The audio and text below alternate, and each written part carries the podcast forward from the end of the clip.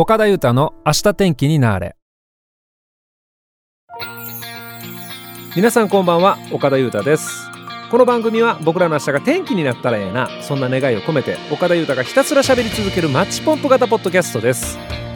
それでは第50回よろしくお願いします。3月の17日水曜日です。今日は天気良かったですね。皆さん元気でお過ごしでしょうか？もう来週ぐらいになってあれちゃいます？桜とかねバンバン咲いてくるんじゃねえかっていうぐらいちょっと暖かいような日差しもあったわけなんですけども。さて3月の17日今日は漫画週刊誌の日ということで1959年に日本初の少年向け週刊誌少年マガジン少年サンデーが発刊された日だそうです。僕はね少年ジャンプ派やったんですよね。ドラゴンボールが好きで漫画を読み出したんですけどもその中でもねベジータっていうキャラがいてかっこいいんですよ。でね小学校の時の休み時間にずっと自由帳に真似して落書きしてました。懐かしいですね。そんな3月の17日水曜日本日は明日天気になるの記念すべき第50回目の放送でございます。どうぞ最後までよろしくお願いします岡田裕太は前作原点より約2年ぶりとなるシングル「バトン」をリリースさせていただきました。岡田裕太が今まさに伝えたい渾身の3曲を収録しております。ホームページ上のストア画面よりご購入いただけます。皆さんからのご注文心よりお待ちしております。岡田裕太の明日天気になれ。世界が注目した今週のあれ。はいこのコーナーではインターネットのトレンドニュースをもとに世界中が泣き笑いそして震えた出来事を岡田裕太がそーっと取り上げてみようというコーナーでございます。1週間のトレンドワード斜め読みということで早速いってみましょう。さあさあさあ今日一つ目のお話はですね不思議な島があるもんだなということなんですけども皆さん色ねカラーですね。カラー何色がお好きですか？急ですけど。ねまあ、僕はブルーとかかな。うん好きなんですけどもしかしたら紫色パープルが大好きな方もいらっしゃるかもしれません。そんな方にぜひ訪れていただきたい島があるというそんなお話でございます。お隣の韓国のお話なんですけども、えー、今韓国で観光客に人気のスポットとなっているのがパープル島だそうです。バンウォル島とパクチ島の2島からなるパープル島は建物や橋などの建造物がほとんど紫色で統一されている。それだけではなく住民の皆さんも紫色の服を着る気合の入れようだってことなんですよね。これは変わった島ですね。僕もね気になりまして。インターネットでいろいろ見てみたんですけど本当にパープルなんですよ。もうパープルアイランドっていう名前がついてるそうなんですけど。もう例えばそうやな。もう看板とかあとなんか鳥居とかオブジェがいろいろあるんですけど鳥居のようなものかな。全部マジでパープルで染められております。はい。でねゴミステーションのなんていうかなゴミなもう全部ですわ。全部 all of all of purple はい、すごいのがなんかランチ食べますとかなったらランチのプレートがあるじゃないですか。プレートの底も全部パープルで統一されてるこれ食欲出んやろみたいな。でも人気なんですって。で高台から見渡すともうあらゆる屋根がパープル。もうとにかくパープルだそうです。不思議な島だな。ねえもしもねパープルがお好きな方は是非一度行ってみていただきたいんですけども入場料ねこれがね3000ウォン。え、日本円にして約290円だそうです。だけど紫色の服着てたりカバンとか傘とか帽子とか持ってたらそれだけで「お君分かってるねパープルっ子やね」無料になりますからぜひ行ってみてください、まあ、ちょっと交通費かかるけどね。はい。島の住人であるシンさんはパープル島の人気についてこんな風にお話してます。で若い人たちがみんな街を出て行ってしまった。静かな生活をしてきましたただラベンダーを植えてからは若い人や子供たちが来てくれるようになってみんな孫のようで嬉しいとニコリ笑ってお話しされたそうです。もしかしたら町おこしの一環でされてるのかもしれないですね。一度機会があったら行ってみたいなパープルと皆さんいかがでしょうか。さてもう一つくらい言っておきましょう。卒業式シーズンがね、まあ、やってきてるわけなんですけど皆さん卒業式のこう思い出のキラリと光る残し方残すアイテムみたいなの何を思い浮かべますかと言われてそやなやっぱり第2ボタン？って言ったあなた古いかもしんないっす。はい。なんか最近のね卒業式の定番イベントにも変化が起こってるみたいですよね。まあ5位まで言いますとね1位当日の写真撮影2位寄せ書き3位黒板アート4位手紙をもらうあげる5位合唱。まあ定番が並んでるんですけどもおそらく昔はここに第2ボタンとかいうフレーズが出てきたはずなんですよ。なんだけども最近の世代 Z 世代と呼ばれる皆さんの中では第2ボタンがそれほど重要でなくなってきてるそうなんですね。ショック、はい、理由がはっきりしてる。なんと映えへんからだそうですよ。SNS で映えへんかららしいです。はい。ボタンってちっこいじゃないですか。ボタンちっこいしもうそれどんだけかっこよく映してもそれもボタンやんみたいな。バズらへんみたいな。だったらあなたが好きな人からもらいたいもんって一体何ですかってアンケートに対してボリュームたっぷりの花束だそうです。岡田裕太の明日天気になれ。これが気になって仕方がないのコーナー。はいこのコーナーでは僕が最近気になって仕方がないもの人ことなどを一方的に喋り続けてみようというコーナーでございます。同じく気になってしまったあなたはもはやソウルメイトかもしれませんよ。ということで早速行ってみましょう。さあ今日のお話。先日ねヤフーニュース見てたんですよ。もうよう見とるんですけど。ほんならねこんなニュースがあったの。熊本で9キロ超えの超大物のトラフグが入荷した。ね、もう市場関係者もびっくりしました。そんなニュースがあったんですけども。写真見たらねもうふてこい顔しとったわ。お。って感じのね顔してました。いい顔してましたけどね。そんなフグですけどあそういえばもう長いことフグ食べてへんな思いながら。せやけどフグってさほら毒があるとか言うじゃないですか。僕なんかなんかちょっと記憶うっすらあるんですけど昔あの親戚が集まってフグ食べるみたいな時になんかノリのええおっちゃんとかってさこれな毒入っとんねんとか言うて食べて「うっ!」とか言うてこう倒れたふりとかしてたもんな。あれあかんでほんま。あんなんしたら。キッズはな。キッズはびっくりしたでほんま。やばいおっちゃんがみたいなさ。まあまあまあまあね。そんなもありますけどフグには毒があると。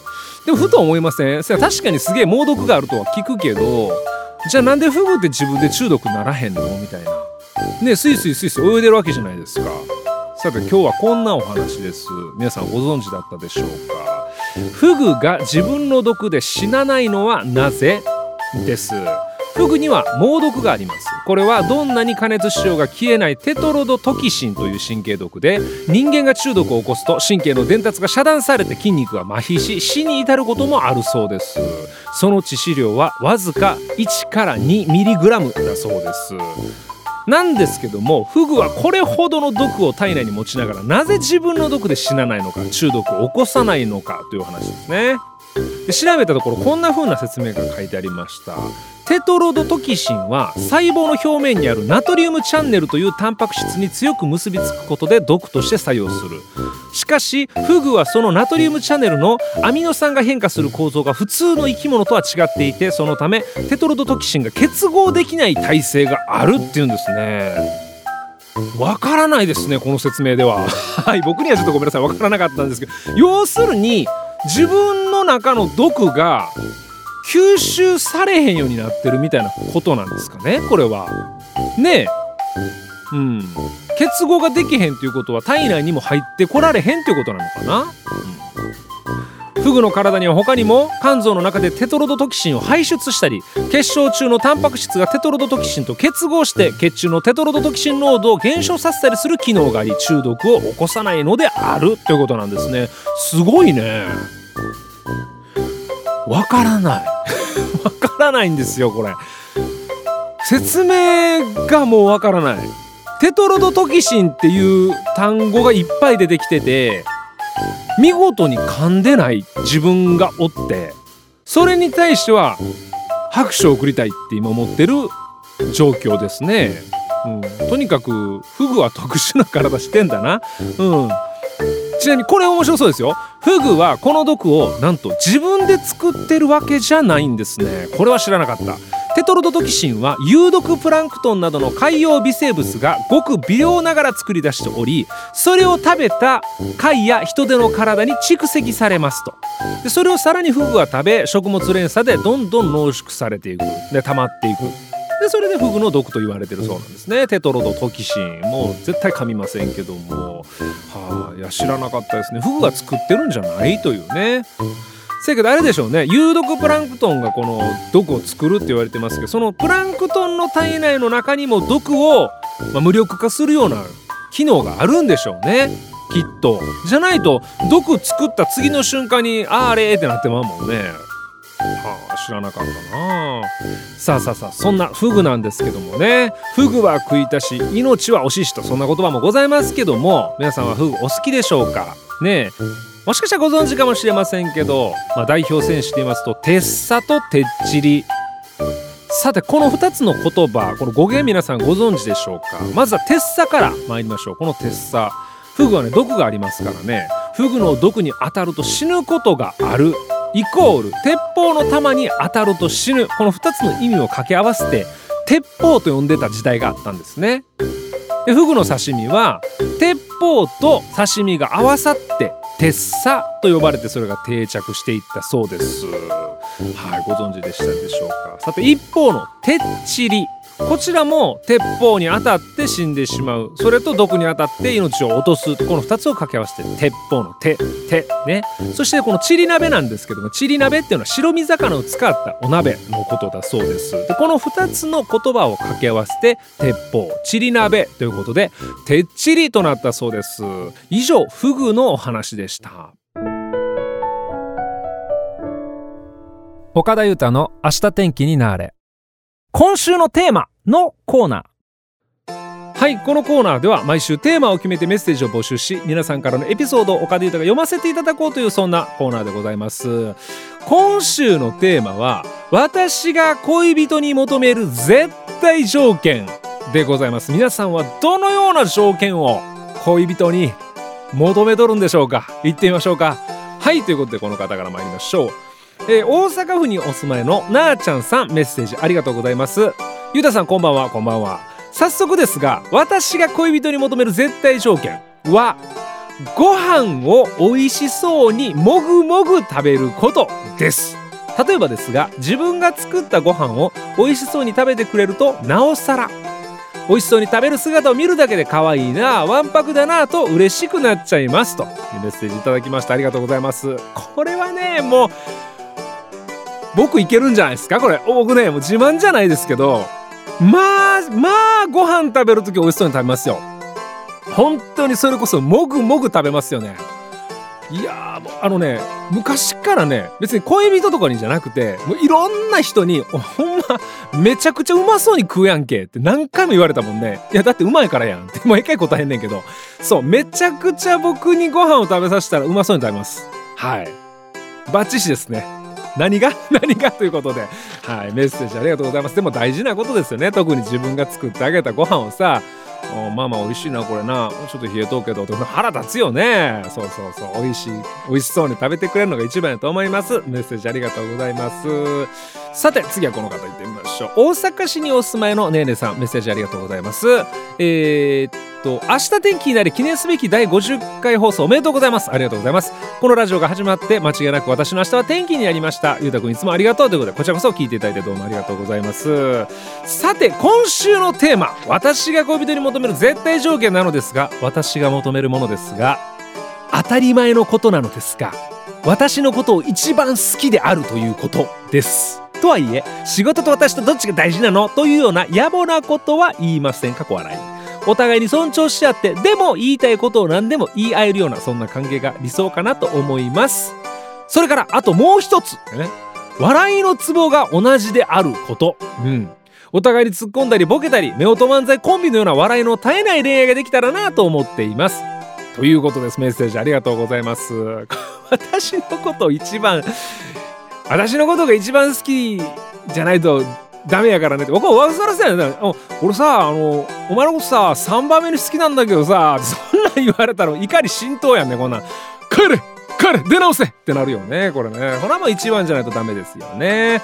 はい。笑いのツボが同じであること。これはね僕も大事だと思います。実際ありましたよ。やっぱりねこちらはめちゃくちゃ面白いのに一緒におる子がいやごめん今のどこが面白かったんかなって。最初はいやいやこうやんこうやんあやんかこうやん A やから B で C になってホットドッグ ABC でおもろいんやんかみたいな話してたけどだんだんだんだんそれ説明毎回するとさやっぱ会うてへんのかなってなっちゃうもんね。笑いってねすごく大切やと思います。なんかリラックスもするしね。盛り上がってどんどんどんどん仲良くなってったりしますもんね。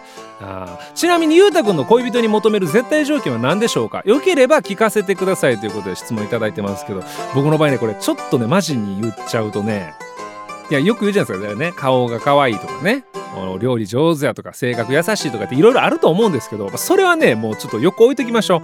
僕の場合ね曲書いてる時はね急にテンション落ちてるんですよ。まあそのことばっかり考えてるからね。だから例えばどっか遊びに行こうって約束してて動物園行くって話になって動物園の日だってなって現地に着くじゃないですか。ほんだったら女の子キャッキャしてるんだけどあチンパンジーめっちゃ可愛いやんみたいな感じのなんかもうノリ悪いな自分みたいな雰囲気になっちゃうかもしんないゾウさん大きいなみたいな。